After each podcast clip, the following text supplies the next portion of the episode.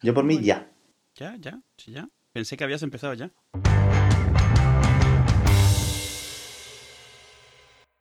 Microsoft es la nueva Apple y Apple es la nueva Microsoft. Madre mía, y este es el análisis sesudo de un señor que le pagan 4.000 euros al mes por escribir de tecnología. ¿Qué te parece, Eduardo?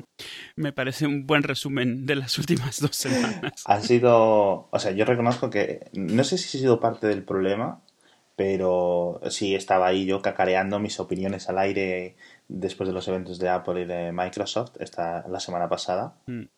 Y ha sido durillo, ¿eh? Ha sido ha sido muy duro. Y es lo que escribía hoy. Justo cuando pensábamos que se había acabado todo el super drama del lanzamiento del iPhone 7, es como, zasca, toma, Apple es la nueva Microsoft, Microsoft es la nueva Apple, no sé qué.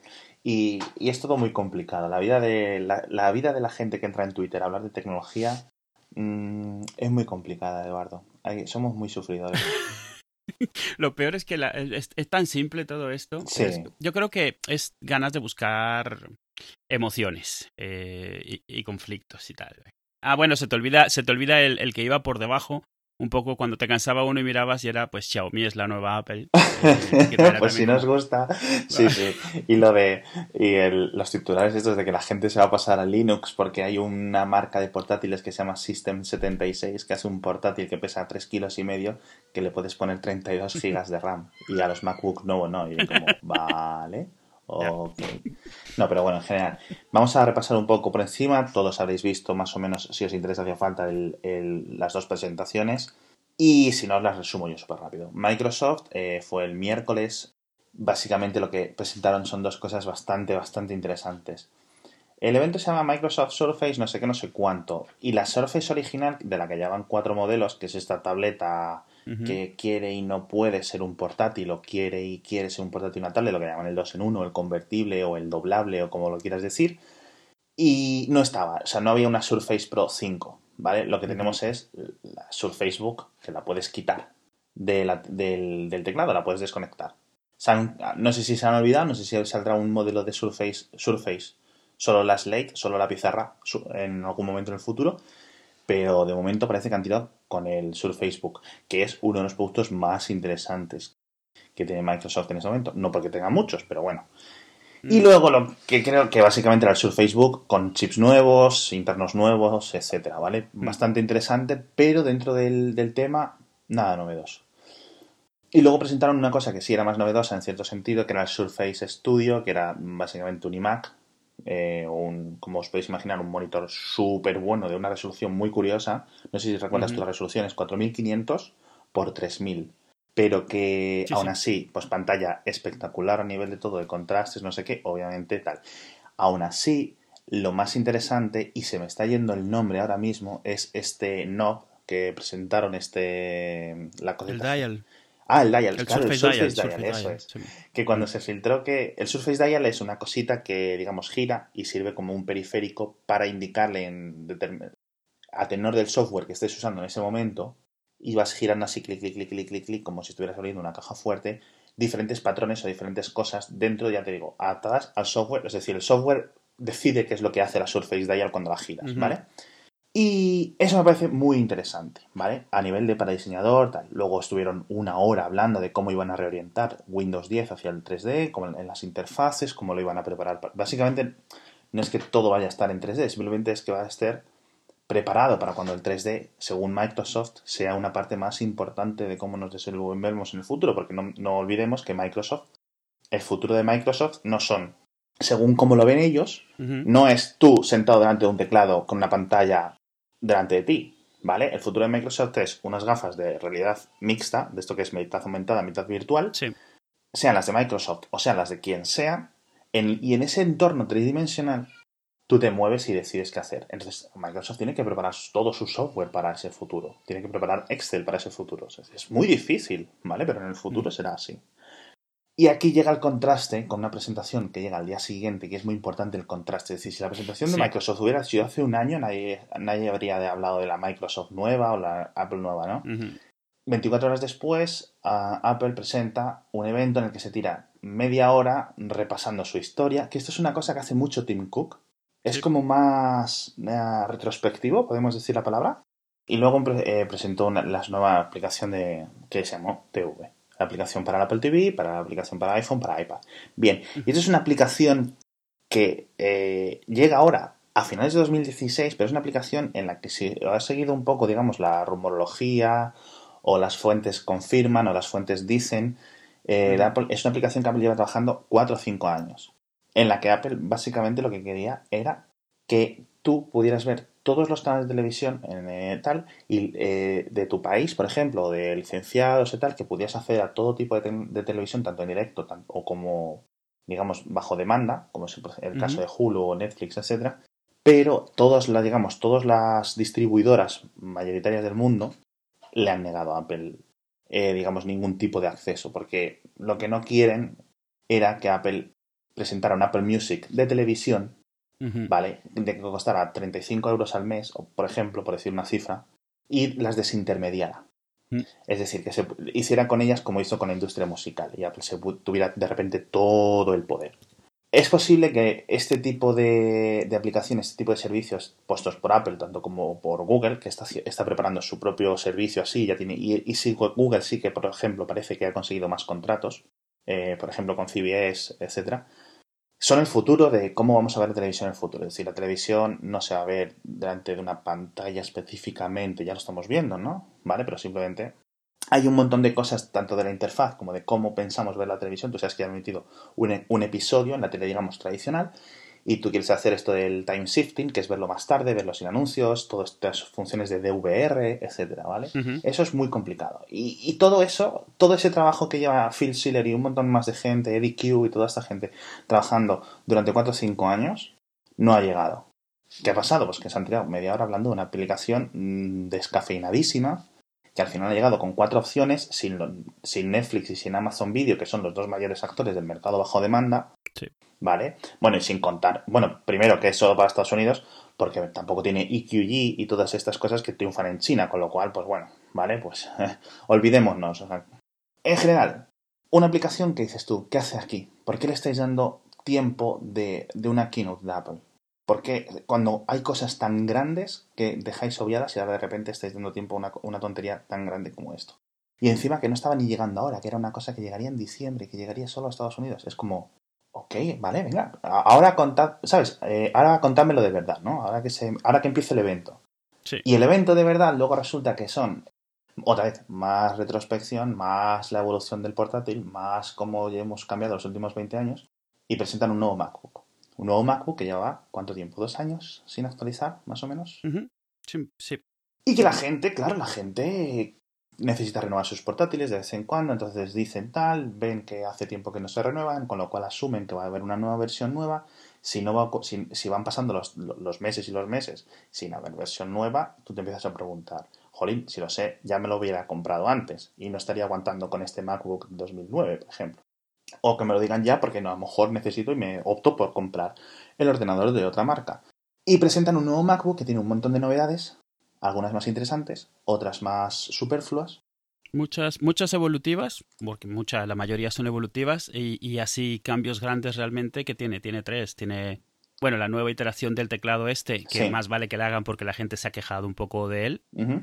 El tema de los puertos, cuatro puertos USB-C, Thunderbolt también, y la Touch Bar. Y la tasa. Eh, vamos a empezar en orden inverso, ¿vale? Vamos a, eh, vamos a hablar por el, el trackpad. El- lo que hay, digamos, en el, el teclado y el trackpad. El, teclado es el tipo este mariposa que le dicen, que son Sí. es como se articulan, digamos, los muellecitos y las cosas móviles que hay debajo de cada tecla.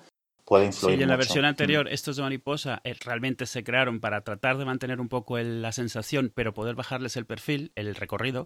Y estos son acortar más el recorrido, pero en teoría mejorar la sensación, porque era, era la queja de mucha gente de ese teclado, que no se sentía a gusto escribir Mm. en él. Pero vamos, lo que tenemos ahora es un teclado todavía más bajo que el anterior, Sí. que ya era más bajo. O sea, ya está, Sí. vamos, dentro de poco ya, pues estamos eso en el cristal directamente. Yo lo noto bien. Yo estas cosas, hombre, a ver, este nuevo no he probado, he probado el del MacBook nuevo, el de 12 pulgadas. Eh, yo lo noto bien. Yo, y claro, ya el problema es ese, que ya no piensas, ya no sabes si soy yo, que cualquier teclado me parece bien, es decir, que es como yo como crítico de cine. ¿Has visto la nueva de Marvel? Sí. Ah, ok. ¿Qué te ha parecido? Bien. ¿Sabes? Y luego ves y dices, madre mía, porque en el minuto 35 podemos ver que la cinematografía, no sé qué, tal. Y yo, vale, ok. A mí me ha gustado. Entonces, a nivel de teclados, yo reconozco que no tengo mucha experiencia o que no soy muy crítico, que no tengo las, las aptitudes, ¿no? Para discernir cuando... O, o que supone- no, exacto, que no, no, no te interesa esa diferencia. Exacto, al final es eso. cosas. Eh, Al final es eso, ¿vale? Pero aún así, bueno, yo lo que sí, lo que sí entiendo y lo que sí me preocupa es el trackpad, por ejemplo. Y el trackpad nuevo es eh, también, le han puesto la mayor parte del protagonismo, digamos, dentro del, del teclado, sin contar la touch bar, que hablaremos de ella, dentro de, perdón, dentro de la base super, de la superficie del, del portátil, Sí, es muchísimo más grande. sigue siendo lo mejor que tiene Apple en portátiles. Es decir, eh, ayer lo hablaba, lo hablaba con unos amigos. Si en el futuro yo tengo que decidir comprarme otro portátil, a mí me atan dos cosas a los Mac. Me atan Mac OS X, o sea, Mac OS ahora, y las, las, las, este es trackpad. Tal cual. O sea, yo podría irme a un Chromebook o podría irme a una Microsoft no sé cuántos, a una Lenovo no sé qué o a una Dell no sé cuántos, pero al final lo que me ata es el servicio al cliente, el bla bla bla bla bla. bla. Ok, un montón de mini cosas, pero al final yo creo que en el día a día, si lo voy a usar como portátil, eh, es la, la propia trackpad y la integración con el sistema operativo y cómo funciona, ¿no?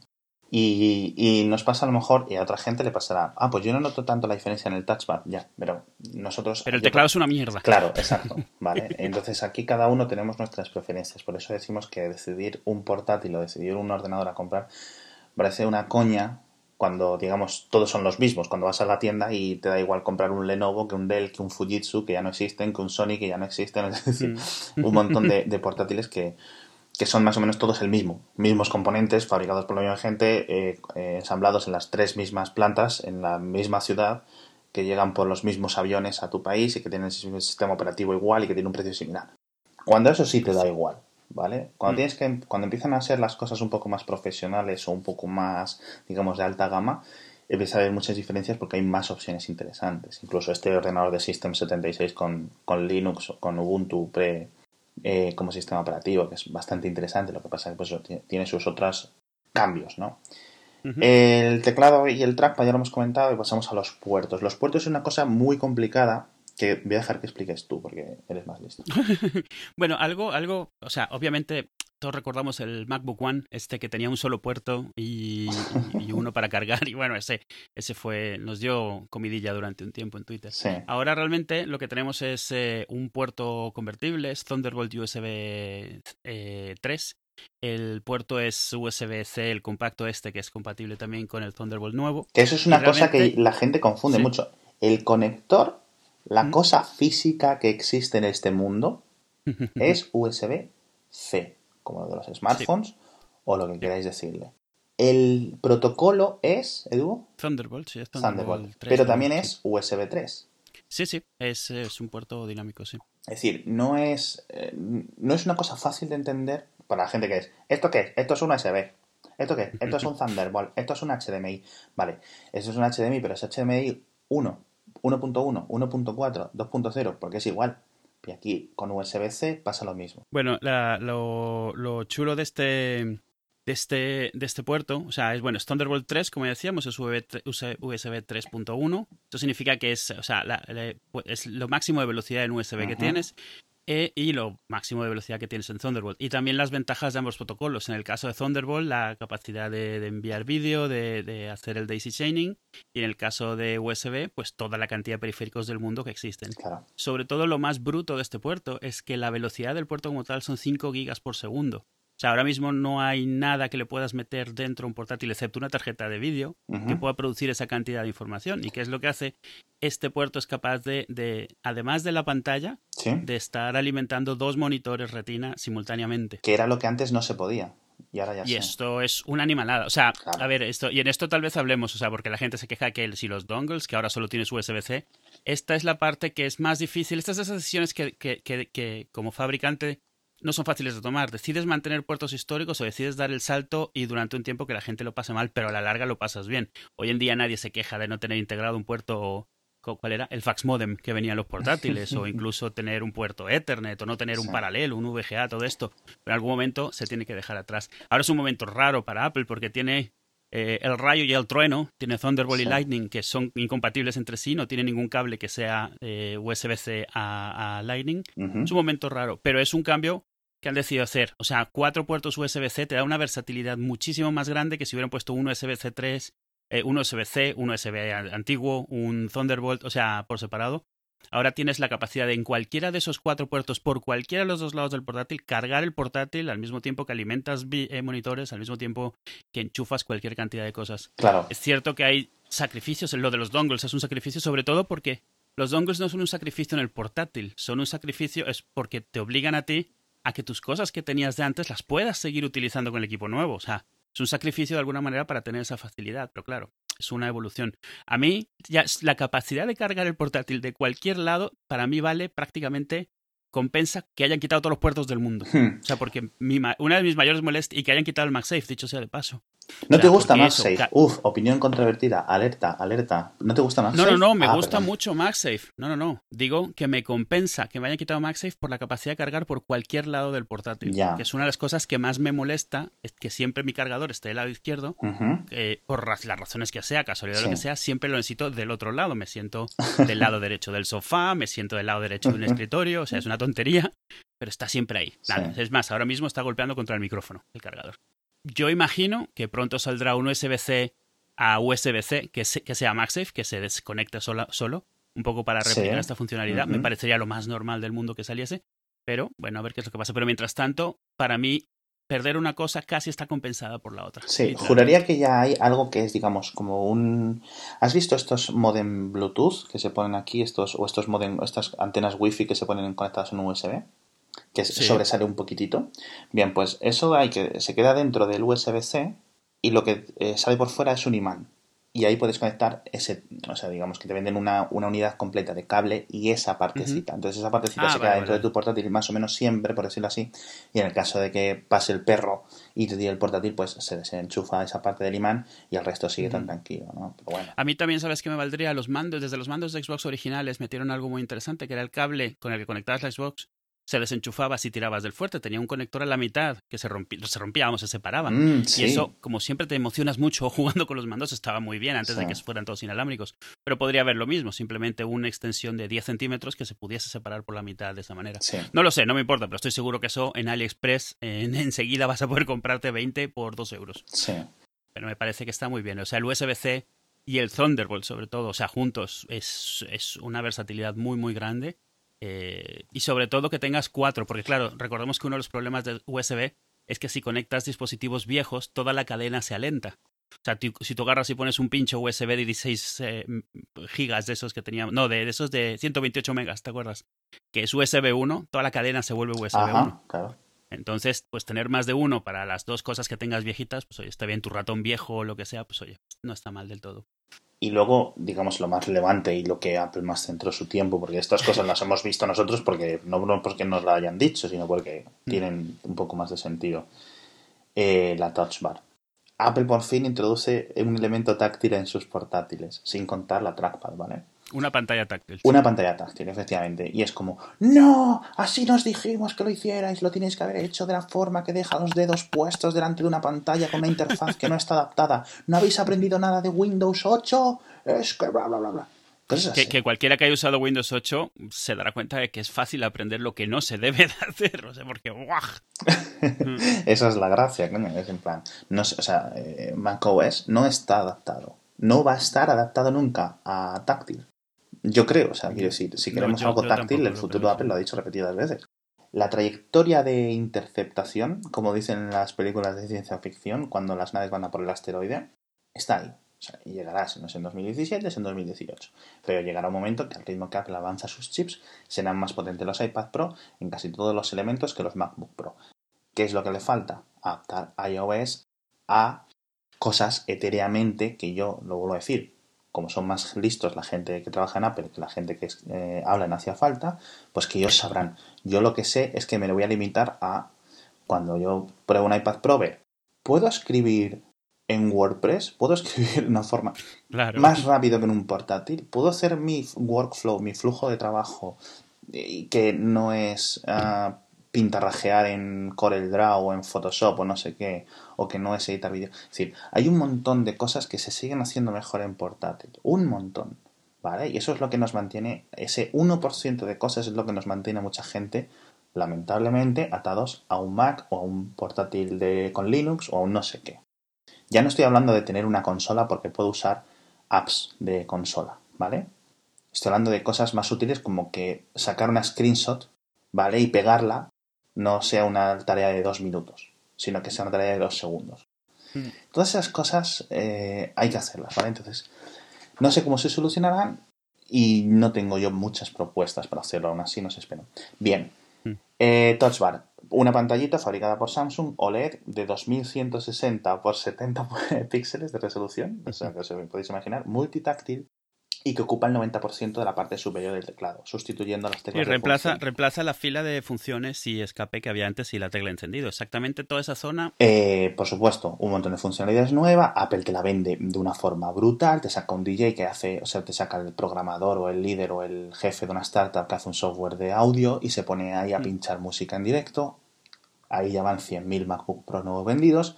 Se saca dos o tres personas de Adobe, que parece que básicamente los de Adobe sirven de, de representantes de ventas para Microsoft y Apple, porque lo único que hacen es subirse a sus escenarios constantemente. Y miráis, y aquí cogemos y elegimos el color y no sé qué. Perfecto, todo eso brutal. Y cada, so- y cada software puede customizarla y no sé qué y no sé cuánto. Y es todo lo que dices. Ok, parece que tiene todo. ¿Sabes? Todo lo que le dices, ah, seguro que Apple no ha dejado que los programadores de cada aplicación eh, puedan decidir cómo poner los botones o cómo no sé qué, o no tenga animación, o no sea multitáctil y solo tenga un. Mm. solo se pueda usar un dedo a la vez, o no sé qué. Y no, directamente durante, en cuanto llegó la documentación, los eh, programadores que tengo en mi timeline de Somos Post PC empezaron a ver que la API estaba muy bien documentada, que era muy extensa, que era muy grande, que era muy potente, es decir, muy... Que tenía, que tenía cubierto todo el tema de la accesibilidad. ¿Cuál es el principal problema que le veo yo? Mucha gente utiliza los MacBook, mucha gente, ¿vale? Lo voy a dejar en muchas, me diréis, no, es que yo no lo uso así. Bueno, ya hay gente que sí, ¿vale? Pero yo no sé, no te puedo dar un porcentaje. Hay mucha gente que utiliza eh, el MacBook o su portátil cerrado la mayor parte del tiempo. ¿Vale? Lo cierra y lo conecta a un monitor externo con un teclado tal, tal, tal, tal. Y lo puede tener al lado puesto, digamos, en un, en un tenderete o directamente cerrado, ahí oculto o lo que sea. ¿Vale? Lo puede usar de segunda pantalla o lo que sea. A esa gente ese touch bar ya no le tiene sentido. ¿Pierde sentido el MacBook nuevo porque tengas la tapa cerrada la mayoría del tiempo? Pues en cierto sentido sí. ¿Que es como tú usabas la tapa antes? Bueno, pues al menos ya no sabes que no eres de los que pedían un MacBook táctil, ¿vale? Mm. Eso es un- un- una queja que yo puedo entender. Si uso portátil mucha, y voy a estar en casa y tengo un monitor, seguramente lo tiendo a usar así, para tener una pantalla más grande. Pero la gente que está, digamos, más usándolo como portátil normal, pues perfecto. El mayor problema que le veo yo, y creo que esto es algo general, es que llevamos 20 años entrenándonos para no mirar el teclado. Y ahora de repente tenemos que volver a mirarlo para hacer algunas cosas. Tenemos entre comillas. Si no quieres, no lo uses. Porque imagino que la mayoría de las funciones seguirán replicando y seguirán estando en pantalla, obviamente, porque el software también funciona en MacBooks que no tengan esa barrita.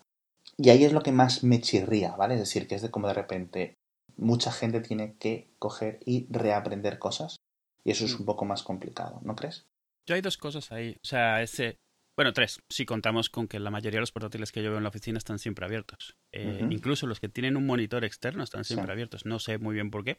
El mío sí que está siempre abierto, pero yo uso el portátil así. sí, o sea, tengo un monitor externo, pero siempre lo tengo abierto y, el- y uso el mío de monitor secundario, pero sé que no es lo normal. Sí. Sobre el tema de, de, del no mirar el teclado. Depende del tipo de trabajo que hagas, especialmente con las teclas de estos teclados. Tú, por ejemplo, cuando estás trabajando en Photoshop, estás todo el tiempo con, con el teclado. Lo tienes que estar mirando. O sea, tienes, aprietas la M para seleccionar, aprietas Sí. eh, del 1 al 0 para elegir los tamaños o las transparencias de los, de los pinceles. O sea, lo que pasa es que ves medio segundo, miras arriba y miras abajo. Sí. La touch bar como tal, excepto en los sitios en los que son como botones, que son relativamente pocos, al menos en la sugerencia de lo que han hecho, Ujú. Es más bien de pones el dedo, pones el dedo en la parte que es y luego no lo miras porque estás como girando un dial. Es un Sí. poco parecido al dial, cualquier dial. O sea, estás moviendo, pero estás trabajando en la pantalla. Entonces estás cambiando la transparencia sobre la marcha, o estás cambiando la intensidad, o estás eh, adelantando, retrocediendo. hay, hay, partes que han hecho que parece que son muy visibles, como lo que enseñan de estar moviendo delante o atrás en el vídeo. Sí. Pero eso visualmente se ve, pero la realidad es que tienes el dedo encima, no estás viendo lo que estás haciendo. Es un poco como para que aproximes donde pones el dedo y luego el resto lo continúas en la pantalla. Es cierto que, que hay una pantalla y lo normal es que se vea, pero yo creo que para, al menos en los sitios en los que han dado ejemplos de, de funcionalidad, la idea es más bien que miras para ver en dónde apoyas el dedo, pero de ahí en adelante trabajas en, esas, en, ese, en esa función específica que estás haciendo Sí. sin mirarlo. O sea, un Sí. poco, o sea, como mirar el... No, yo sé que no lo hace la gente, pero un poco como con el ratón mirar de ponerlo sobre avanzar o retroceder el vídeo, pero luego ya no seguirlo viendo para adelantar o retroceder, Exacto. ¿no? Sí. Lo- ah, veremos qué es lo que qué es lo que hacen. Incluso Apple tiene un modo, si aprietas la tecla función, te aparecen las teclas originales, digamos, de esa fila, sí. y obviamente eso tienes que ver para apretarlas. Pero hoy en día tenías que hacerlo porque son tan pequeñitas y están tan arriba que no hay forma de apretarla correcta sin mirar. A menos de que te la sepas una mucho de memoria, es normal que hoy en día veas para ver exactamente dónde está la F6 o el Sí. F5. Para apretarlo Otra bien. cosa que le veo yo a esto, y yo entiendo que todo esto es una queja menor, Mm. ¿vale? Que si yo tuviera delante un MacBook Pro con la Touch Bar estaría súper contento. Mm. Eh, otra cosa que, eh, digamos, un Pro es que al ser la última barra, al final de, digamos, está cerca del monitor, con lo cual, por mucho que bajes tú la mirada, no, la va- no hay que bajarla mucho. Es decir, no es como si estuviera a 30 centímetros porque es un monitor externo, ¿vale? Es decir, está más o menos ahí. Está Sí. a 5 centímetros, puede ser la diferencia, está ahí, ¿vale? Sí, está la, está la bisagra de por medio. Claro, esencialmente, sí. o sea, no hay, no hay mucho más. Y eso también entiendo que pues, son cojo, todo quejas menores. Al final, yo creo que básicamente mi decepción mayor con el evento, ah, ahora ya que ha pasado unos días, sigue siendo el. Y, y las presentaciones eh, serias y lo nuevo y dónde ¿Y el están las cosas. ¿Y todo lo Claro, demás? porque antes se hicieron un mes antes un evento para presentar Mm. Unos iPhone con unas actualizaciones eh, significativas, con unas, signifi- con unas actualizaciones grandes. Bueno, que mucha gente no, es que, es que son muy continuistas. Bueno, continuistas Sí, pero como se sea, parecen. toda una gama la renovaron, o sea, Claro. para bien o para. O sea, una gama de, de varios modelos diferentes y. Esto, yo creo que el problema que tenían aquí, me parece a mí, tenían que anunciar portátiles. eh, lo único que tenían nuevo para anunciar era la Touch Bar. También anunciaron un portátil sin Touch Bar, del cual nadie habla porque es como, bueno, vale. o sea, porque el MacBook, el Pro de, que el de 13 creo, no el trae de Touch 13, Bar, pero sin, sin touch bar, que son 200 Claro, y 300 ese, pues un poco barato. repasado, es más, es más pequeñito, es un poco más rápido. Bueno, hasta luego, buenas gracias, Sí. buenas noches, ¿no? O sea, es porque no hay nada más que decir. Y, Claro. y se tiraron dos minutos enseñando que era más pequeño, más delgado, pero bueno, o sea, ya, realmente toda la keynote era para anunciar una cosa que podrían prácticamente haber puesto en la Apple Store como modelos nuevos y haber puesto un comunicado y poco más. Pero claro, la Touch Bar merecía un evento, no un evento, merecía presentarse, pero no es suficiente para una keynote. ¿Qué, Ya, justo. ¿Qué hace? Yo lo hubiera presentado cuando los iPhones, pero esto es como tiene esto súper dividido y no se toca una cosa con la otra. Esto era, ¿qué haces? Esta Ya. keynote, realmente esta keynote la podías haber reducido a la touch bar y solo anunciar los portátiles y hacerla de, de 30 minutos. Sí, Y pero claro, para eso no convocas una keynote. claro. Es, eh, es, es- ah, lo has definido perfectamente porque es todo lo que quería decir yo. Y es una cosa que cualquier cosa que hagas no va a estar mal, pero sí va a tener sus, digamos, sus, sus muchos contras, ¿vale? Y es cierto, Claro. entonces Apple ha optado por esta forma y ya está. Eh, bueno, ¿qué le Y, y como bien dices, Así. el día después de la Microsoft, donde todo el mundo estaba hablando del Studio Creator, del Surface Studio, de todo esto, que era como, o sea, a ver, ¿con qué me sorprendes, Apple? Porque no he visto nada de los rumores, así que tienen que venir cosas muy grandes. Y era como, no, es el rumor de septiembre, que lo ves ahora, ahí está. No hay Exacto. nada más. Esto es todo lo que hay. Y Twitter, una aplicación de Twitter para y es cierto, porque es como si de repente tú ves, tú vas a ver, eh, tienes dos pelis que ver, una de DC y una de Marvel. Y las de DC llevan siendo una mierda toda la vida y de repente una es guay.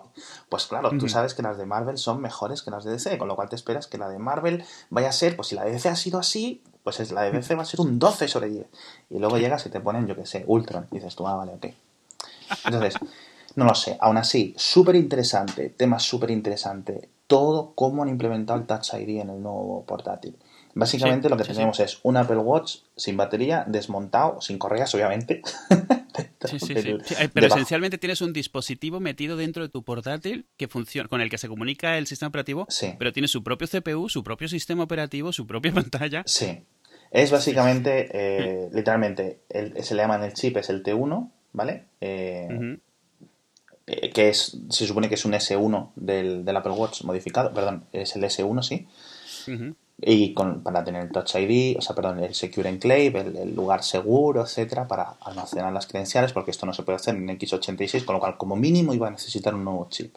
Pero ya que hacemos un nuevo chip, necesita tener su propio, digamos, o su propio sistema operativo de tiempo real, el RTOS, tal, o una cosa embebida, o un Linux embebido, cualquier cosa. Y al final han optado por la opción más fácil, que es decir, tenemos esto que funciona, Apple Watch, que consume 0,00000 kilovatios, ¿vale? Pues eh, vamos a decidir pues ponerlo aquí y lo que han hecho es cogido el sistema este, mm, semi-virtualizarlo o embeberlo, o el término correcto, dentro de, eh, del portátil o dentro del propio hardware. En el futuro yo creo que lo iremos viendo más cosas. Y es, aquí es mi gran pregunta. ¿Veremos esto en un teclado externo cuando presente los nuevos iMac? A mí, te digo la verdad, me, me, cuesta mucho encontrar una solución, porque por un lado no lo veo sin que sea con cable, por otro lado Exacto. Apple le da lepra poner cable ya en cualquier sitio. No, Entonces claro. es como... Yo lo veo, a ver, ojo, Vas a tener un teclado que tienes que cargar todos los días, es como... mm, Vamos a ver, estamos hablando de que el otro día me dijeran, oye, que están la, las nuevas trackpad de Apple en oferta. Digo, oh, qué interesante, voy a mirar los precios. Y en oferta costan como 150 euros la- las externas, esta. Yo, ostras, tú.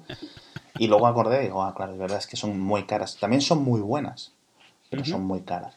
Y entonces yo creo que la solución que va a haber Apple, porque obviamente tiene que hacer un teclado y obviamente lo suyo sería que lo hiciera sin cable. La única opción es que siga vendiendo sus muy caros teclados externos, los que regalan con cualquier Mac, con cualquier iMac, quiero decir. Le subirán el precio a 250 euros o algo así. Le pondrán un cholón de batería, es decir, va a, va a empezar a pesar, ¿vale? Porque si, os- si te fijas, antes tenían como un huequito. Sí. Iban con tres pilas y ya está. Mm. Y luego los modelos nuevos ya tienen, son como triangulares si lo miras desde el lateral, es decir, ya no hay un hueco, ya no hay un puente. Es todo una pieza con una, una pieza continuada. Y yo creo que lo que van a hacer es ahí meterle, pues, no sé cuánto te puedo decir. Y eso servirá para que en vez de cargarlo todas las noches, pues a lo mejor hay que cargarlo cada semana. ¿Cómo lo cargarán? Pues no sé, como Apple está siendo tan creativa con los métodos de carga, pues a lo mejor se carga a través de la tecla M o algo así. Tiene ahí un agujero y lo pinchas. Si le levantas la barra espacio, enchufas ahí como el ratón. Sí, sí, sí. Sí, sí. Lo es que veo. no sé, tío. O sea, que a lo mejor luego se carga ahí desde un lateral de una forma totalmente tradicional, pero bueno, yo qué sé, como el, el, el, el, Apple Pen se carga en el iPad así puesto, como si estuvieras poniendo una pinza o una patata, ¿sabes? O midiendo la temperatura a un perro, pues no sé qué decirte, tío. No lo sé. No lo sé, me, me parece interesante. Yo no quiero comprarme un MacBook Pro solo por esto, entonces, Claro. eh, y ahora mismo tampoco me lo compraría, con lo cual espero ver si sale alguna alternativa de cómo hacerlo. Siendo un dispositivo separado, no es algo que pueda hacer nadie de terceros, con lo cual, pues a ver con qué nos sale Apple. Entonces es posible que haya terceros fabricantes, como por ejemplo Logitech, incluso Microsoft o otras marcas, que hagan sus propios teclados con Touch Bar, pero no con hacer su versión de Touch con Bar, su dices, versión de. Con Touch Bar, Touch Bar que al final es una barra ahí tal cual, que le envía donde Sí, está sí, pero que una vez, claro, una vez abierta la idea, pues empieza, pueden empezar a haber variantes. Pero nunca te- podrán tener Touch ID, porque esto es una cosa que Apple no va a liberar ni nada. ¿Vale? Entonces, Claro. es posible que veamos tal, incluso podrás ver teclados enteros que son una touch bar. Pero bueno, yo qué sé. Eh, algo externo saldrá, ¿vale? Problemas, batería. Y problemas, si es el de Apple y incorpora Touch ID, el precio. Y yo no me extrañaría que se vaya, ya no digo a 250, pero es posible que incluso se vaya a 300 euros. Un Sí, sí, si incluye las dos cosas, vamos, 300 sin problema. Y un kilo y medio de baterías. Eh, y bueno, otra cosa que se ha comentado mucho en Twitter es que, bueno, por, por, por un lado se empezó a comentar lo de Kaby Lake, eh, de la arquitectura que utilizan los MacBook, no es la nueva de Intel. En parte esto se veía venir desde septiembre, se estaba ya avisando a la gente que no se emocionase, que esto ni iba a estar en producción con la, con la, la cantidad que necesitaba Apple, ni realmente tenía suficientes mejoras como para que valiese la pena. Una de las cosas que más se defendían de Kaby Lake era eh, de la plataforma esta de Intel era que tenía integrados los controladores de USB 3.1 en los chips y esto tenía ciertas ventajas. Ahora en parte vemos por qué tampoco le sirve esto especialmente a Apple. Apple para poder hacer su gracia del Thunderbolt con el USB 3.1 tiene que poder controlar los chips que lo hacen. Claro. Haciéndolo desde Intel no es tan fácil. Sí. Eh, entonces, eh, eso es una razón. Es otra razón es que no hay grandes ventajas. Y la razón más importante para mí es que estos portátiles se empiezan a vender ya y, y no hay una producción hoy en día todavía de Intel como para poder cubrir lo que necesita Apple. Entonces estaba claro que por lo menos por el momento no, a ver si en algún momento directamente se Sí. saltan a lo siguiente, que será lo más probable que hagan. Y ese es el problema, porque si tú sabes que va a llegar la... Kaby Lake es la séptima generación de chips de Apple, ¿no? Y... Perdón, de Intel. De Intel. Entonces, tú sabes que va a haber, que cuando Intel ponga estos nuevos chips en el mercado, va a haber nuevos MacBook Pro.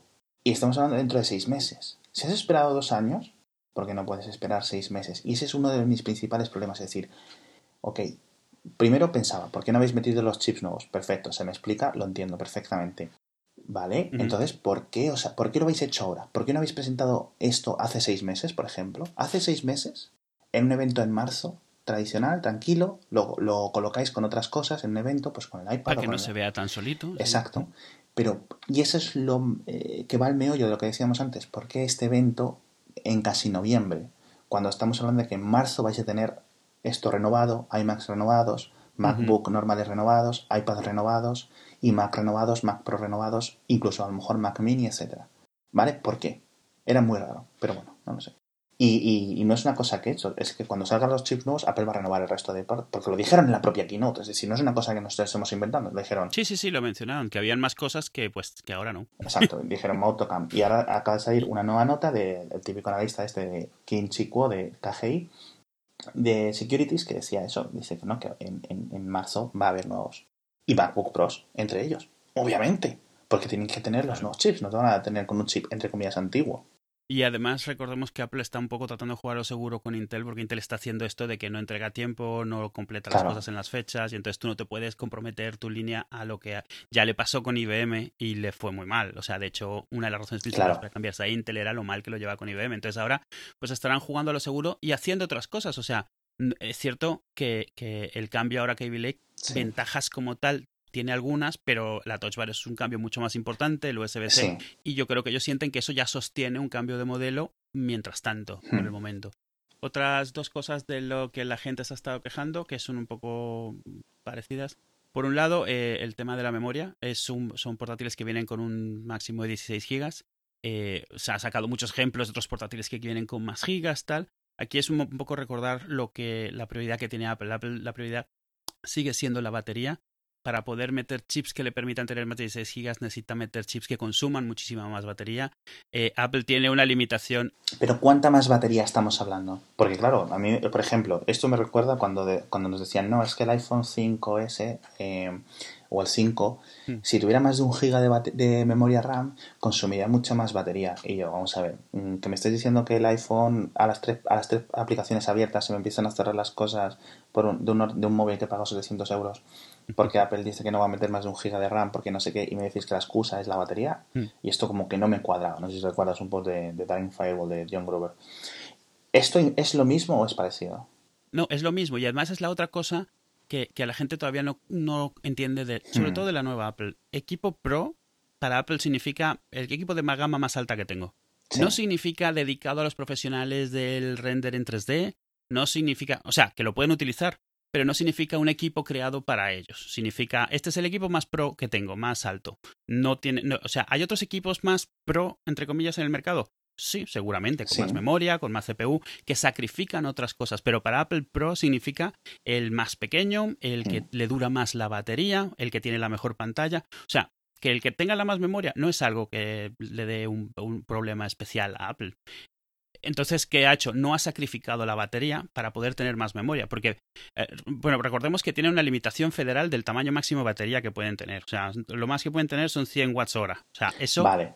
Que ya lo, ya lo habíamos visto antes. Entonces, tenías dos oportunidades, otras dos posibilidades. Metes más batería, cosa que no pueden hacer porque las regulaciones de aviación de Estados Unidos no te lo permiten. O metes un chip que consuma mucha más batería, pero que permita tener más, eh, más memoria RAM. La memoria LPDDR, la memoria low power, no funciona en la arquitectura que tiene Apple. Y no funciona ni en Kaby Lake. Son dos sacrificios. Más bien, es un sacrificio que Apple decidió que no iba a hacer. Y no iba a hacer porque para ellos su, la duración de batería nunca puede bajar. Es algo que se han puesto ellos como una regresión.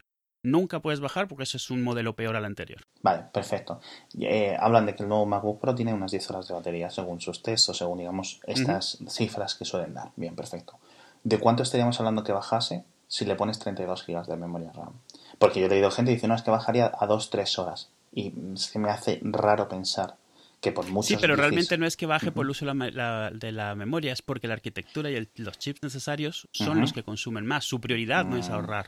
Vale. Entonces, a ver, esto de nuevo es una Ah, limitación. ok, Que tienes que poner otro, ot- otra CPU, etc. Sí, sí, es otra, otra arquitectura, literalmente. Entonces, claro, es como, pues, te digo, han decidido que no les da la gana. O sea, a ver, podemos estar de acuerdo no con esa decisión. Por ejemplo, Sí, sí, si yo soy alguien que no muevo el portátil de mi mesa, pero que cargo unos ficheros RAW que de, de, de, de- de 20 gigas, pues claro que no me gusta la, la, la opinión, o sea, la opción de lo que han hecho. Y es normal, de nuevo, esto es Apple diciendo, mi prioridad es esta, siento mucho si no es la tuya, hay más opciones. Mm. Exacto.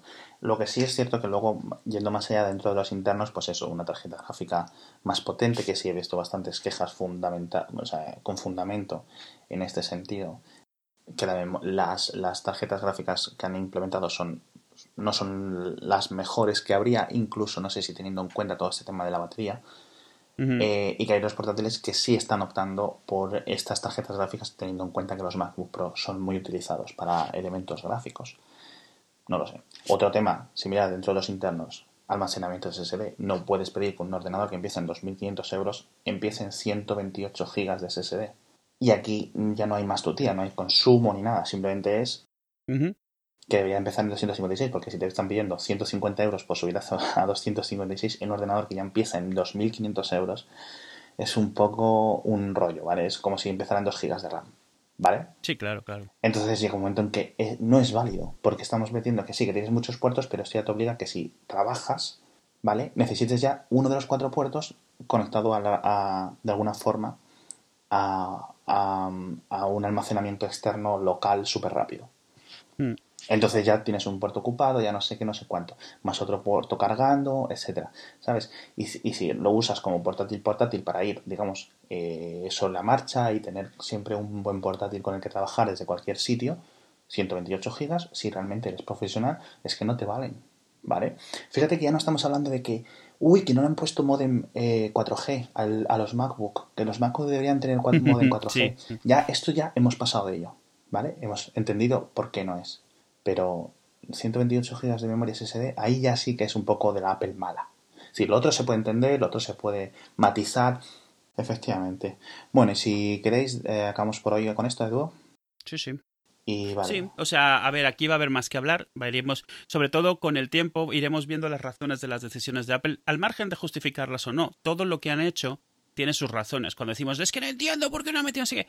Han tenido una razón que para ellos les habrá valido o no. Y de nuevo, podemos no compartirla, pero este, este tema que hay como hay de que son idiotas, no saben lo que están haciendo, es, es gracioso que sigue saliendo. Es como, bueno, todos podemos estar de acuerdo en que saben lo que están haciendo. Sí. Otro tema es si han tomado la decisión correcta, la combinación correcta. Lo de la pantalla táctil es un buen ejemplo. Ya hace un rato lo hablaba con alguien, que a veces confundimos eh, innovación con moda, con qué se ve bien en una demo. Sí. Las pantallas táctiles las conocemos y usamos desde los años 70. Sabemos que funcionan mal. Sabemos que no tienes una precisión adecuada en un portátil que está a un metro de distancia con el brazo en el aire, pero se hacen muy buenos demos. O sea, Sí. no digo, y no estoy metiendo aquí la Surface Studio, porque la diferencia con la Surface Studio es que estás encima de ella como si fuera una mesa, como si fuera una mesa de dibujante, de arquitecto, de, de dibujo técnico. Y eso hace mucha diferencia. ¿eh? Y que tiene un software adaptado que Microsoft ha tardado unos cuatro años en hacerlo Exacto. bien para táctil. Y aún así Exacto. te están hablando de que tienes que usarlo con un Surface Dial y con el Pencil, ¿vale? Con el Surface Stylus. Entonces, bueno, el- si hubieran puesto táctil, queja. Es que me tengo que comprar un, un, un MacBook Pen, no sé qué, y cargarlo de no sé qué forma. O sea, siempre va a haber queja. Y al final esto se resume en que los MacBook son secundarios para Apple y los MacBook Pro son secundarios a los MacBook para Apple. Mm. Es decir. Apple vende mucho MacBook, Apple vende mucho MacBook Air, Apple vende menos MacBook Pros, ¿vale? Sí.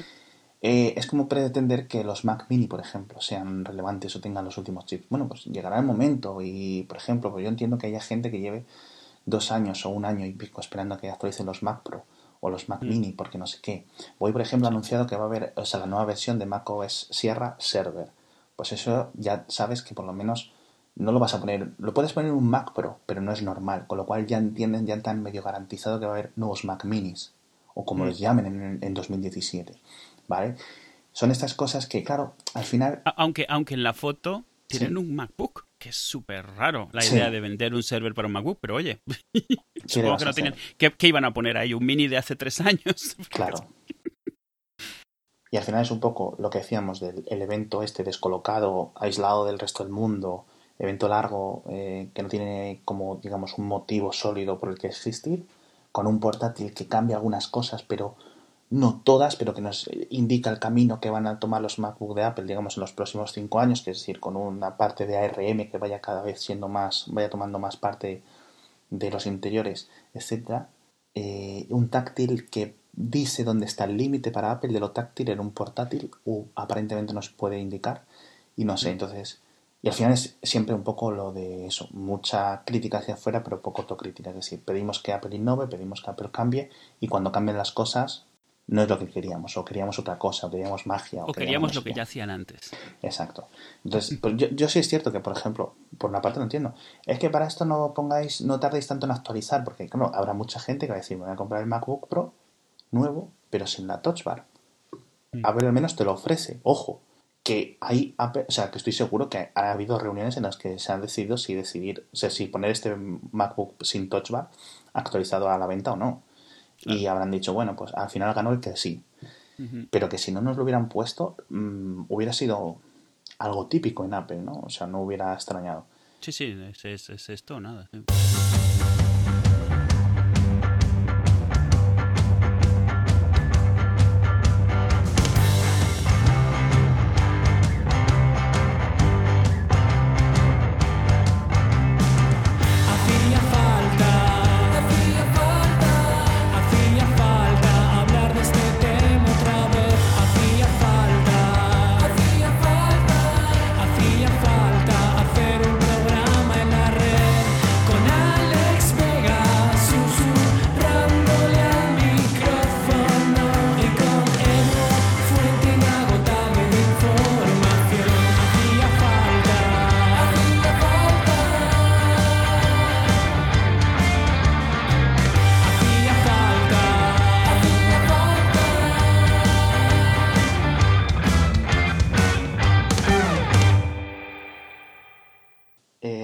Súper de noche y no tengo luz. Yo no la he encendido porque me he dado cuenta que si encendía la luz que tiene aquí Ilse, empezaba a perder la conexión. yo creo, es que estoy al final de la, de la casa donde peor señal hay. Y yo creo que esto justo, el neón este arriba del portátil está junto a la pantalla, le empezaba a hacer wow, wow, wow en la antena, yo no sé. Madre mía. Nah, esto no lo pongas, ya está. no hemos hablado de Chenoa y Bisbal. Ay, Chenoa.